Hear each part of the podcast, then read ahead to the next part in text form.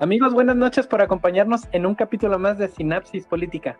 Nos acompaña como siempre cada programa León Ruiz. Hola, ¿cómo están? Buenas noches, un gusto saludarles. Saúl Rocha. ¿Qué tal? Muy buenas noches, un gusto saludarles, estar aquí con ustedes y pues bueno, al pie del cañón. Vamos a debatir algunos temas hoy.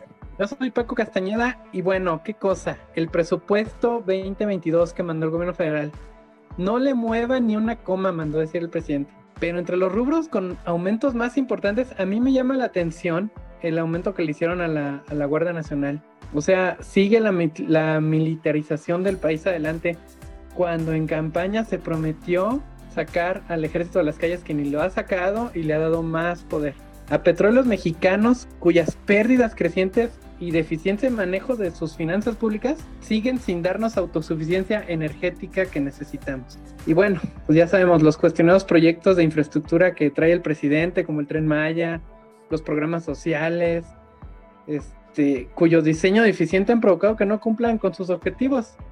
Dime, León, ¿conoces a alguien que haya mejorado su calidad de vida con las caridades que les arroja el gobierno federal cada dos meses? Oye, oye, Paco, pues es que mira, es bien importante correlacionar esto que mencionamos de lo que es el, el manejo a veces muy discrecional de los recursos o del presupuesto, eh, en virtud de que aparentemente el gobierno federal, desde que llegó, ha establecido una política de austeridad republicana en donde pauperiza todo, pero todo ese recurso que, que, de alguna manera concentra, de ninguna forma tampoco es dispersado a las clases marginales, a las clases más necesitadas. Vamos, Paco, Saúl, ni siquiera a la chairiza, o sea, todos los, que, los 30 millones que votaron por AMLO, pues siguen igual de amolados, o sea, siguen vendiéndose por un frutzi, siguen vendiéndose por una torta y siguen padeciendo las de Caín para sacar el día o el, el, el, la, la vida cotidiana de sus familias y siguen padeciendo también igual que todos, lo que es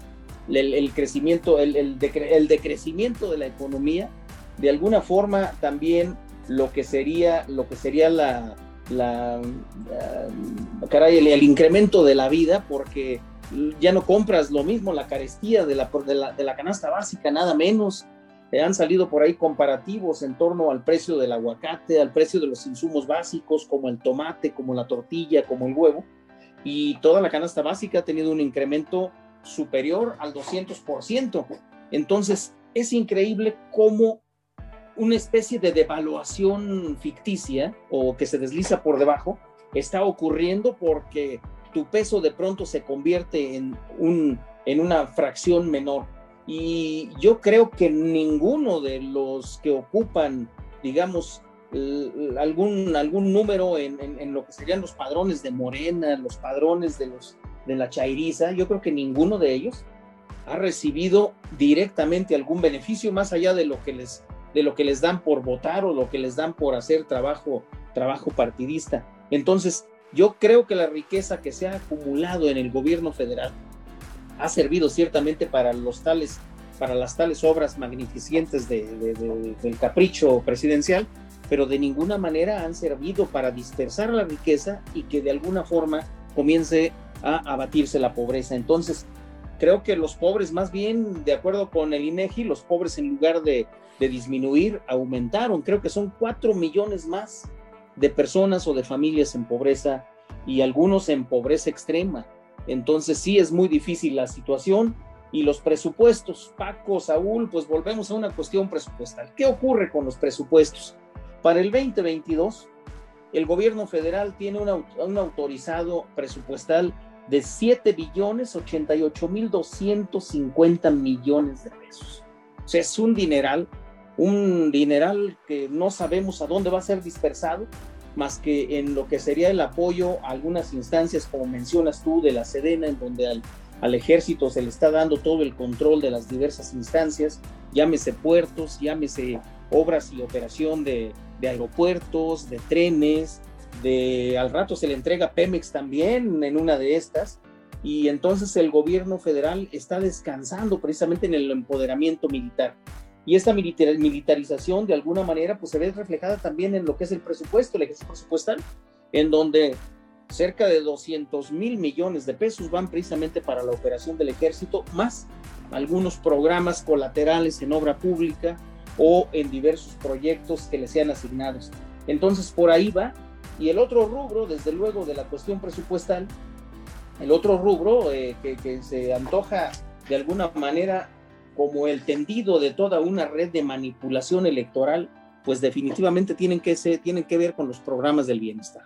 Los programas del bienestar, llámese jóvenes escribiendo el futuro, este, este yo no lo había escuchado, no sé qué, qué pueden escribir del futuro los jóvenes eh, ninis que reciben tantísimo dinero, lo, el programa de becas para el bienestar, el Benito Juárez para educación media superior, el programa Sembrando Vida, que lo único que ha sembrado es erosión y deterioro de, de los bosques, el programa Producción para el Bienestar, que tiene que ver con programas o apoyos a apoyo a gente del campo, Jóvenes Construyendo el Futuro, que también ha servido solamente. que evidenció el reportaje de Proceso y Carmen Aristegui, en el cual este de Sembrando Vida, este, bueno, eh, para empezar, el nombre es muy noble. La idea con la que nos la vendió el presidente a nivel nacional, que era para reforestar el mundo y darle trabajo a la gente, y resultó ser un total fiasco. O sea, es ir a talar los árboles que ya existen para sembrar otros y así poder cobrar tu cheque. Qué poca, qué poca de este gobierno, la verdad. Oye, pero también fue un distractor, Paco, para sembrar por ahí muy buenas cantidades en las empresas familiares de sus hijos y yo creo que de algunos otros familiares. Eh, entonces te decía todos estos programas, la pensión para el bienestar en, adultos mayores, que también ahí tiene a, a, todos los adultos mayores de 65 años esperando su pensión y a cambio de ello, pues vendiendo el futuro de sus hijos, de sus nietos. Y el otro, el programa Bienestar para los Pueblos Indígenas y, de Mujeres. Pero más o menos estamos hablando de 700 mil millones de pesos que van a estos programas. Y, y, bueno, pues el presupuesto se arma con la colaboración de todos, Paco. Todos contribuimos de una u otra forma vía impuestos a la construcción de lo que es un presupuesto. Pero cómo se utiliza el presupuesto y cómo se gasta, eso debería de estar la sociedad más involucrada todavía determinando qué pasa con el presupuesto. ¿Cómo se arma un presupuesto?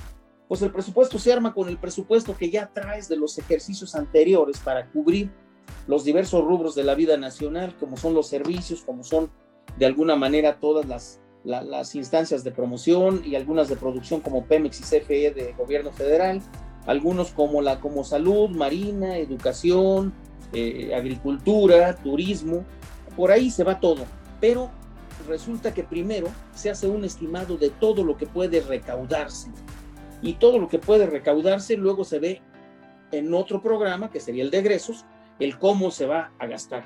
Y, y, estamos viendo que este se va a gastar en cuestiones meramente caprichosas meramente de manipulación electoral que de alguna, de alguna forma pues se ha dejado que el gobierno federal pueda, pueda este, canalizar hacia allá los recursos.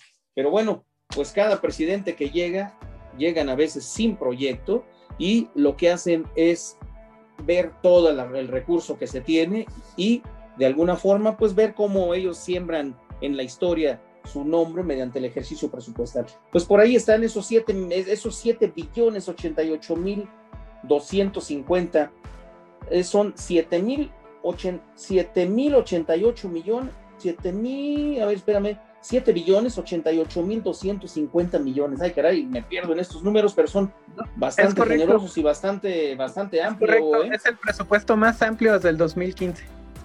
Y es un presupuesto, oye, y, y es un presupuesto que le pega que, deja descubiertos rubros fundamentales de la vida nacional, como son los programas sanitarios, como son los programas de desarrollo educativo, se está atendiendo lo básico, lo elemental, y como son programas de desarrollo social también que se están dejando de lado. No hay un programa de construcción de carreteras, salvo los caminitos esos rústicos que, que el PG quiere promocionar, pero hace falta también lo que sería toda la inversión en el desarrollo de infraestructura. Entonces, de alguna forma, el, presupuesto federal pues está eh, sesgándose a cuestiones de capricho, a cuestiones de índole mucho más personal, Paco. Ojalá se pudieran dirigir y redirigir hacia lo que, hacia lo que sería sentar las bases para el desarrollo y también pues para promocionar lo que sería la atracción de inversiones internacionales, lo que sería el sembrar la confianza en la economía nacional, Paco, para poder atraer inversiones extranjeras, para poder atraer empresas externas que vengan a fortalecer la economía y que vengan a generar mucho mayor desarrollo económico. Yo no sé por qué los socialistas siempre son, no, no, no sé cuál sea su tendencia, pero no hay un solo gobierno socialista que desarrolle socialmente al país en el que se empotran y le ayuden a salir adelante. Todos siempre terminan siendo una bola de, aventureros, digamos, que se llevan el presupuesto y que pauperizan a un pueblo.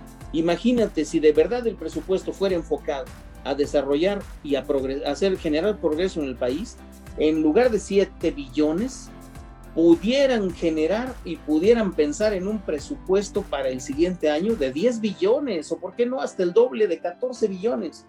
Paco, recuerden cómo se genera una cuestión de presupuesto en la, situación de impuestos. Cuando tú ganas un peso, Paco, Saúl, ese peso paga el 34% tan solo de lo que sería el impuesto sobre la renta, que es el costo que tú pagas al gobierno o que tú le aportas al gobierno de tu sueldo.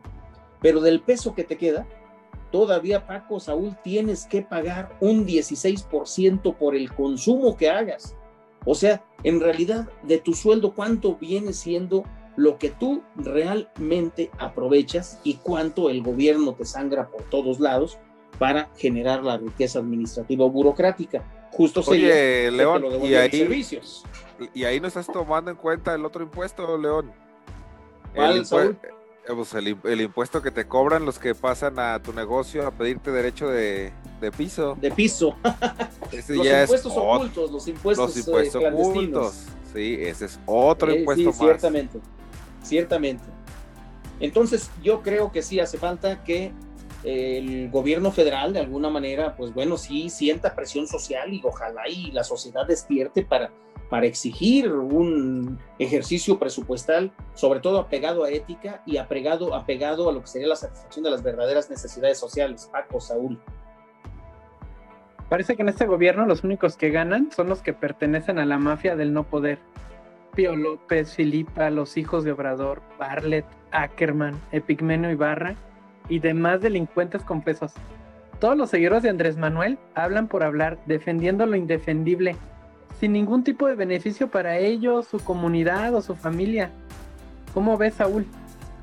Pues es que aquí el tema que comentas, Paco, realmente va por el hecho de que él aprovechó esa parte del hartazgo de la sociedad con todos los demás partidos, con con ese bono, ese bono que tuvo en su momento este, el propio Acción Nacional de hacer las cosas diferentes o de hacerlas todo de lleno y nada más por encimita, de venir a, hacer el cambio y nada más administrar la chama, que fue cuando, cuando gana Fox.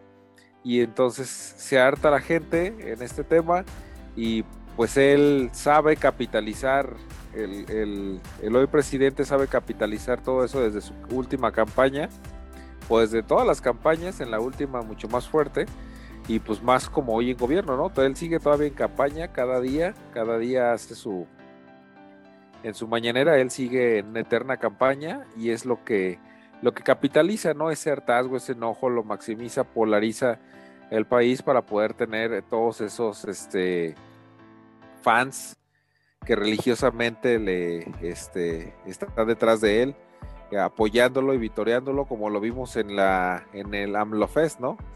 Este, hace, hace unos días, donde se le aplaude todo. Y sí, ciertamente ellos no han recibido nada, han recibido menos, han perdido familiares, si tú quieres, hasta por enfermedades en las que ha impactado los recortes de los presupuestos, como lo es en, los tratamientos de cáncer, pero aún así siguen siguen este vitoreándolo, que diciendo, este, comprándole toda esa, toda, digamos, todo ese show que monta, en donde se lleva gente para que hasta lloren y digan que, es el mejor presidente que se ha tenido en México en años. Este, a pesar de que los números dicen otras cosas, bueno, pues ya el día de hoy sabemos que lamentablemente tenemos un México que no vive de la realidad, sino vive del, metaverso que ha creado el propio Andrés Manuel para los mexicanos, de ese metaverso en donde ha metido a todos, este, a, cierta parte de la población y que se lo creen, le creen ese, ese metaverso, esos otros, otros datos, ¿no? Ese país de ilusiones en donde tenemos eh, presupuestos orientados a, un aeropuerto que ya costó este, mucho más que la propia cancelación o terminación de la, de la, de la obra que se estaba haciendo cuando llega este, este gobierno, ¿no? Del, del aeropuerto de Texcoco, que era un excelente aeropuerto, competiría con los primeros del mundo. Bueno, pues lo cambió por, por apostar por este pseudo aeropuerto que no tiene, para los expertos en aviación, pues no tiene las, los requisitos que, que merecen. Incluso hay aerolíneas que pues ya no quieren ir hacia allá, ¿no? en su tren Oye, oye, Saúl, expertos que han dicho que en ese aeropuerto ha habido puro show y nada de pruebas científicas de aeronáutica. O bien como la simulación que hicieron, creo que el día de ayer, en donde el presidente y su principal equipo más cercano se suben a un simulador y aparentan que van en un tren para ver cuánto hacen del centro de la Ciudad de México al, al aeropuerto Felipe Ángeles. Entonces todo ha sido show, todo, todo ha sido como la mañanera, todo ha sido siempre una parte, parte de esta farsa, farsa gubernamental. Pero bueno, de alguna manera México tiene que pagar también por los grandes errores que ha cometido, ya sea con los gobiernos del PRI o con los mismos gobiernos del PAN, en donde no supimos o no se supo consolidar lo que serían las bases para un desarrollo diferente y con ejercicios más éticos, más responsables y sobre todo sin corrupción, ¿no? Y se le dejó la bandera Totalmente de acuerdo, León. Al pueblo pan y circo, y eso ya lo entendió Andrés Manuel desde hace mucho tiempo. Yo creo que ha sido como religiosamente ha crecido desde aquellos años del, viejo prismo, que era este vanagloriado el, circo, pues él lo trae al día de hoy y pues le está dando bastantes resultados y todos los días hace su, su stand-up este, para seguir eh, este, digamos, eh, a todos sus seguidores, ¿no? Hacerles creer que todo va bien, meterlos, repito, en ese metaverso, y pues todos, todos están muy tranquilos, ¿no? El, o sea, estas tres obras, este, magnánimas a donde se orienta el presupuesto, la mayor parte para terminarlas ya en 2023, 2020, este, 2023 máximo para poderlas presentar como sus logros de gobierno y poder empujar a su, a su delfino del, o delfina que, lo, que lo sucederá si es que no se le ocurre reelegirse, porque eso también es otro tema, ¿no?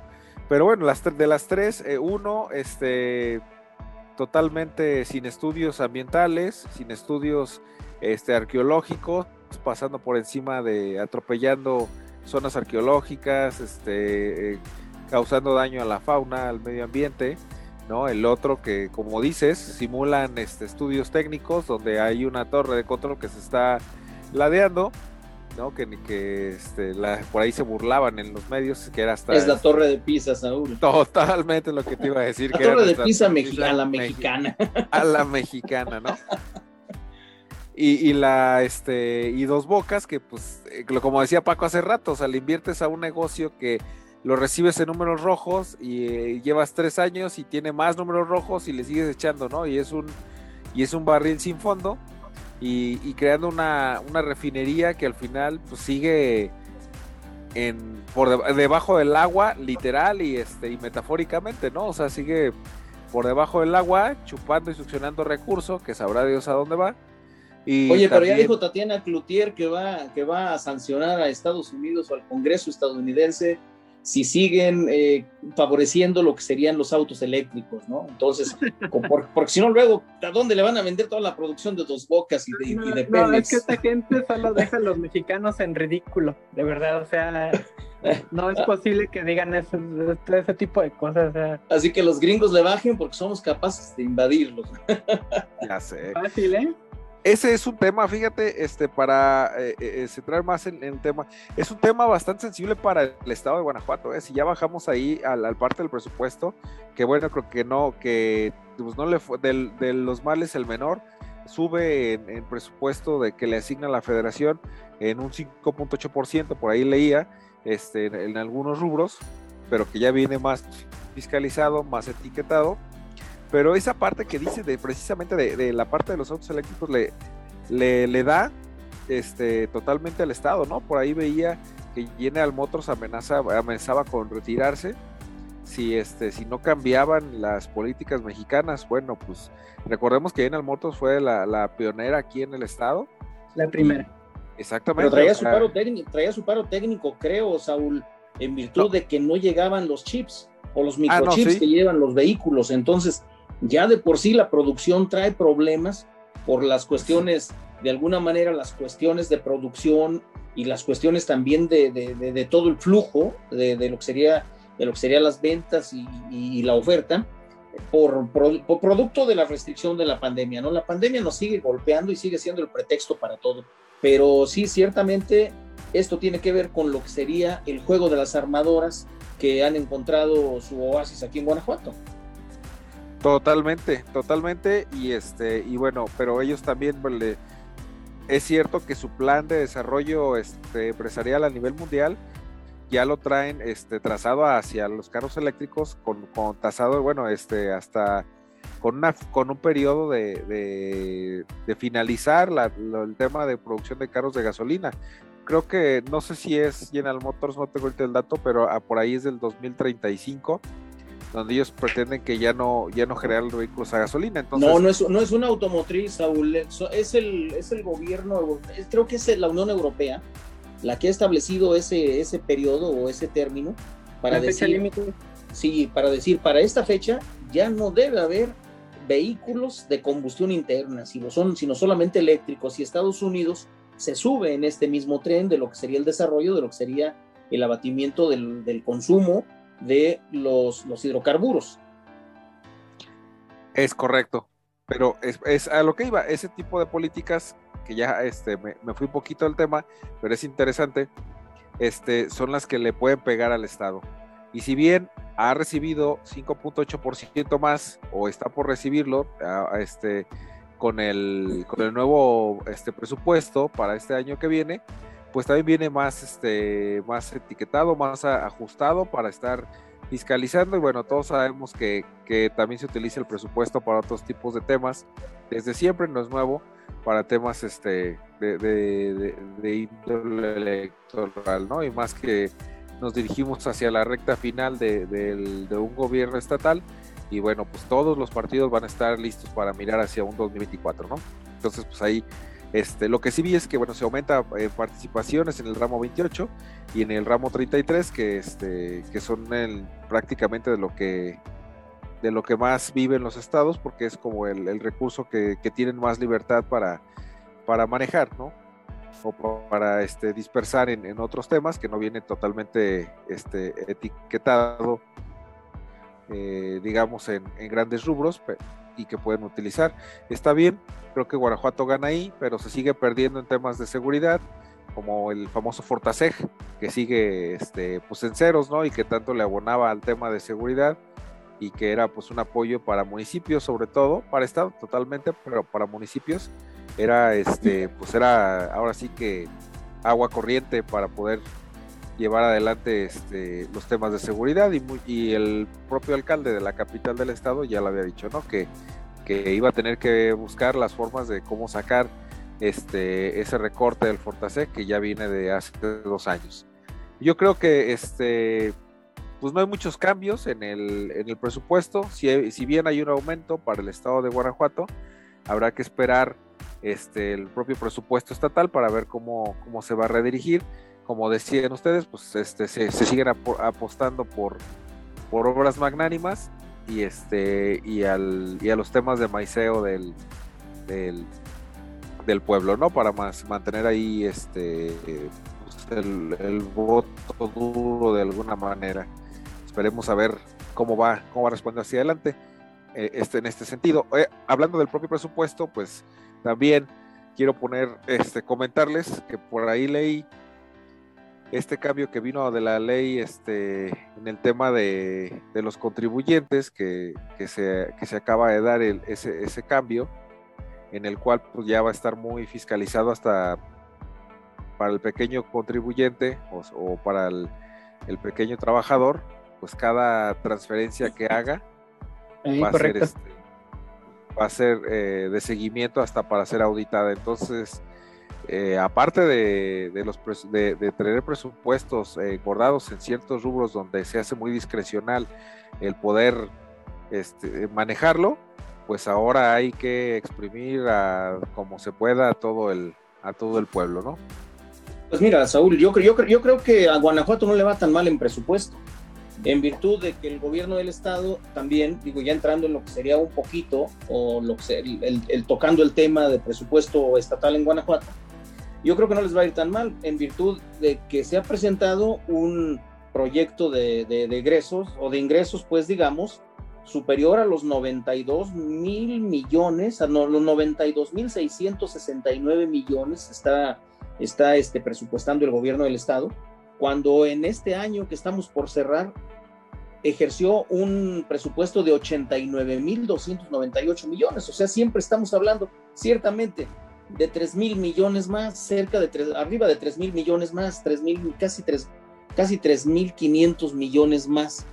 Pero yo no sé por qué se puede hablar de austeridad y de más restricciones. Es demasiado el dinero que entra a los gobiernos, tanto federal como estatal, y ahorita vemos en el, en el, en el municipal, específicamente de Guanajuato, que los presupuestos se antojan, digamos, presupuestos con cierta suficiencia, sino para vivir en jauja y para echar la casa por la ventana, sí para una administración, si se sabe cuidar, si se sabe llevar con ética, con legalidad, con transparencia y bien enfocada en las verdaderas necesidades ciudadanas, digo, ciertamente estamos, lo que decía hace un rato, estamos pasando por, una, por un bache en donde esta pandemia detuvo todo y de alguna manera detiene también lo que es la producción y detiene también lo que es la economía pero los presupuestos se antojan bien cuando menos para satisfacer las necesidades fundamentales, sin dejar de hacer obra pública, sin dejar de atender programas de salud.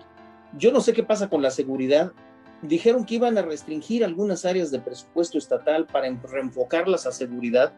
Yo creo que en seguridad no sea cuestión de presupuesto, se hablaba en una ocasión o en, alguna, en algunos promocionales de gobierno del Estado que el Estado cuenta con la mejor, la policía mejor pagada de todo el país, las policías mejor pagadas de todo el país. Pues sí, nada más hace falta que también además las mejor pagadas sean las más eficientes y logren contrarrestar todo lo que sería la delincuencia y logren contrarrestar toda esta parte de lo que sería la inseguridad o la siembra de inquietudes y de intranquilidad social. Entonces, sí estamos hablando de un buen presupuesto para el gobierno del Estado, 92.669 millones, que es lo que se ha entregado. Ya por ahí se va a distribuir en los diversos rubros, que bueno, pues los presupuestos para su análisis luego no se prestan mucho, porque no vemos ahí los proyectos. Vemos lo que se asigna a cada una de las secretarías, a cada uno de los rubros, pero luego no vemos los proyectos específicos porque vienen eh, de alguna manera a generar proyectos y a evaluarlos y a, determinar o autorizarlos. Ojalá y el presupuesto fuera a la inversa, que primero se generara el gran proyecto rector, el proyecto de gobierno y, y luego los proyectos por rubro, y después se dijera cuánto nos cuesta esto y en función de eso se trabajaran los presupuestos. Pero también, pues que los presupuestos se trabajen en función de lo que sería un ejercicio ético como Acción Nacional siempre ha promovido. El de decir, que necesitamos presupuestos que se ejerzan con honestidad, con legalidad, con transparencia, para que reditúen en beneficio de la ciudadanía y para que comience a abatirse la pobreza. En un presupuesto no vemos el abatimiento de la pobreza porque luego los proyectos se quedan en la mera, en la mera cuestión asistencial. Así está el, digamos, la mitad del presupuesto federal está en programas asistenciales y en restricciones eh, presupuestales que se llevan a una caja oscura que se llama partida secreta del, gobierno de la República o del, o del, o del titular del Ejecutivo y pues entonces luego se pierde esa parte. Por eso decía que es bien importante que ojalá los presupuestos también estuvieran bajo la lupa y bajo la medición ciudadana para ver qué tanto se aplican donde deben aplicarse y qué tanto también son eficientes. Porque esto de las, de las dádivas sociales solo han servido de alguna manera para jugar, manipular lo que es la dignidad de las personas que se encuentran en situación vulnerable o en situación de pobreza, ya sea para, para adquirir de ellos el voto o para adquirir de ellos el, apoyo en, en el zócalo, a echar aplausos y vivas y demás y andar de acarreados, este, como que sí hace falta la evaluación también de todos los proyectos o todos los programas presupuestales que tienen que ver, que tienen que ver con el asistencialismo. Y ahí, no solamente federal, ¿eh? el asistencialismo debiera de realizarse también a nivel municipal y a nivel estatal. ¿Qué tanto lo que le regalas a las personas en situación vulnerable les ayuda a salir de esa situación o a salir de una condición de pobreza? Necesitamos comenzar a reenfocarlos para generar de alguna manera una sinergia retributiva o, revolvente que permita, que permita terminar con la pobreza. En, la, en la, cuestión, les decía, del Estado, pues por ahí está. En la cuestión del municipio de Guanajuato, bueno, pues también, muchachos, este, eh, este año yo creo que se va a, ejercer un muy buen presupuesto, arriba de los... Del, en, el 20, en, en el 2020 el municipio de Guanajuato creció un presupuesto de 836 mil, perdón, de 836 millones de pesos en su presupuesto. En el 2021, en el 2021 fueron 600, más o menos, mm, bajó un poco. 644 era como el primer, el primer agregado, pero yo creo que también ande cerca de los 800 millones de pesos en el ejercicio del 2021.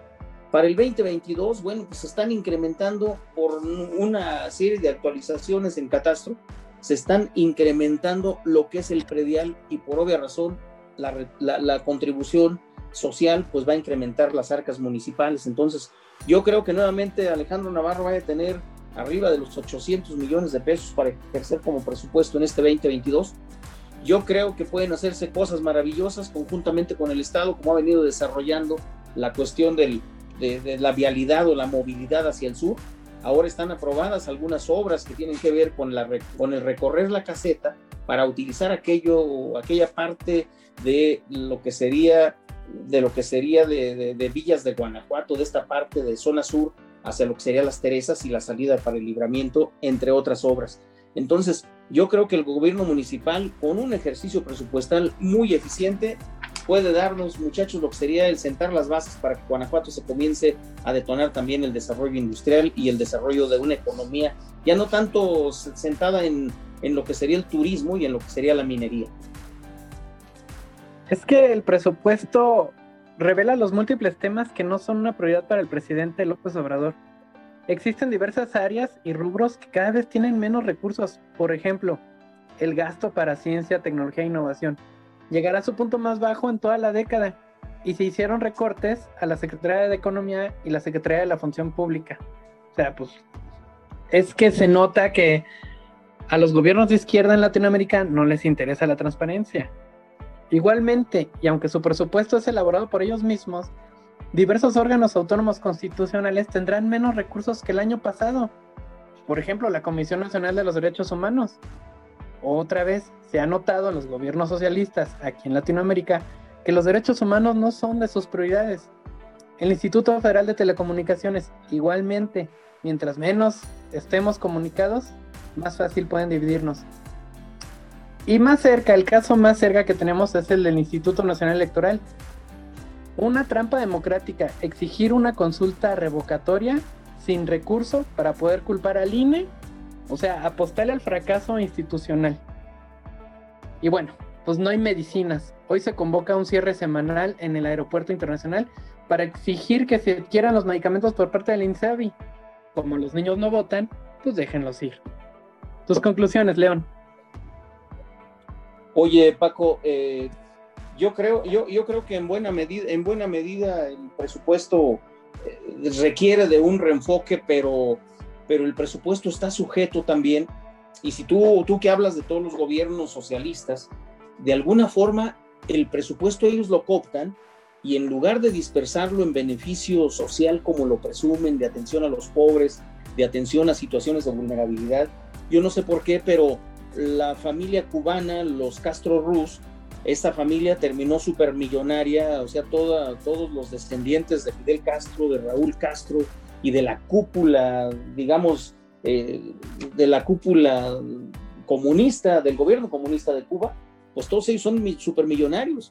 ¿Qué pasa con Venezuela también, en donde salían toneladas y toneladas de oro de precisamente de este país y hay grandísimas cuentas en donde la hija de Maduro, o no, no de Maduro, de Chávez, presumía que tenía ya billones de, dólares, ¿no? Entonces, ¿cómo es posible que una camarilla, una mafiecita muy pequeña se adueñe de todo un presupuesto?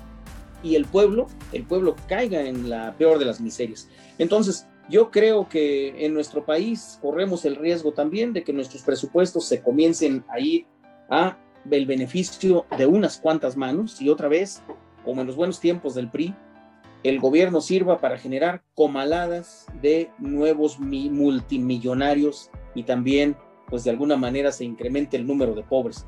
Entonces, yo creo que de alguna forma nuestro país está pagando con creces los errores que se han cometido por omisiones, por omisiones en cuestión, en cuestión de dejar crecer la corrupción, de dejar crecer el que los gobiernos manipulen a la sociedad.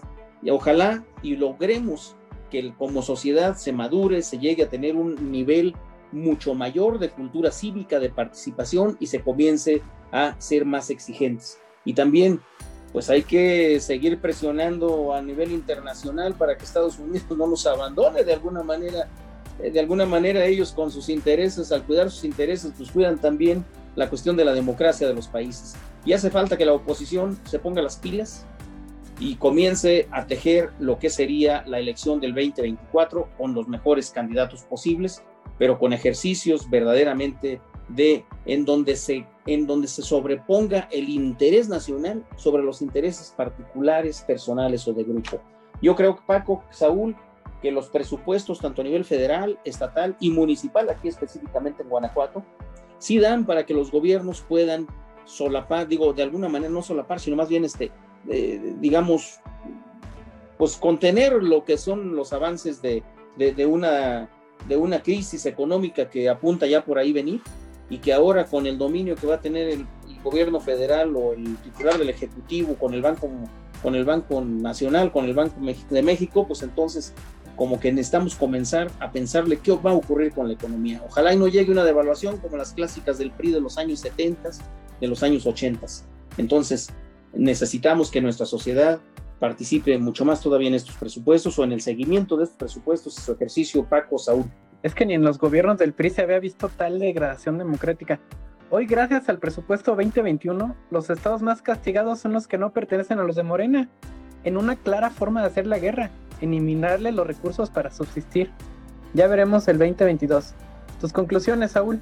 Paco, pues León, pues sí, este vienen Vienen cosas que todavía no alcanzamos a vislumbrar, pero bueno, aquí está el, presupuesto ya este repartidos desde la federación, como comentaba Paco, pues, perdón, este León, pues sí, creo que no le va tan mal a Guanajuato, este y bueno, si sabe distribuir, pues las cosas pueden salir y este y avanzar de aquí en, espera de que las políticas este cambien de dirección, aunque como como se, se visualiza hoy en día, este, que, cada, que, que, es un, este, que esto no va a cambiar, aunque es un día a la vez, un día a la vez, pues ahora sí que esperando que, te, que cada nivel de gobierno, sobre todo los, los que más nos impactan, el estatal y el, y el municipal, pues sepan redistribuir ese recurso de la mejor manera, pues para cumplir con lo, por lo menos con lo mínimo necesario que necesita cada,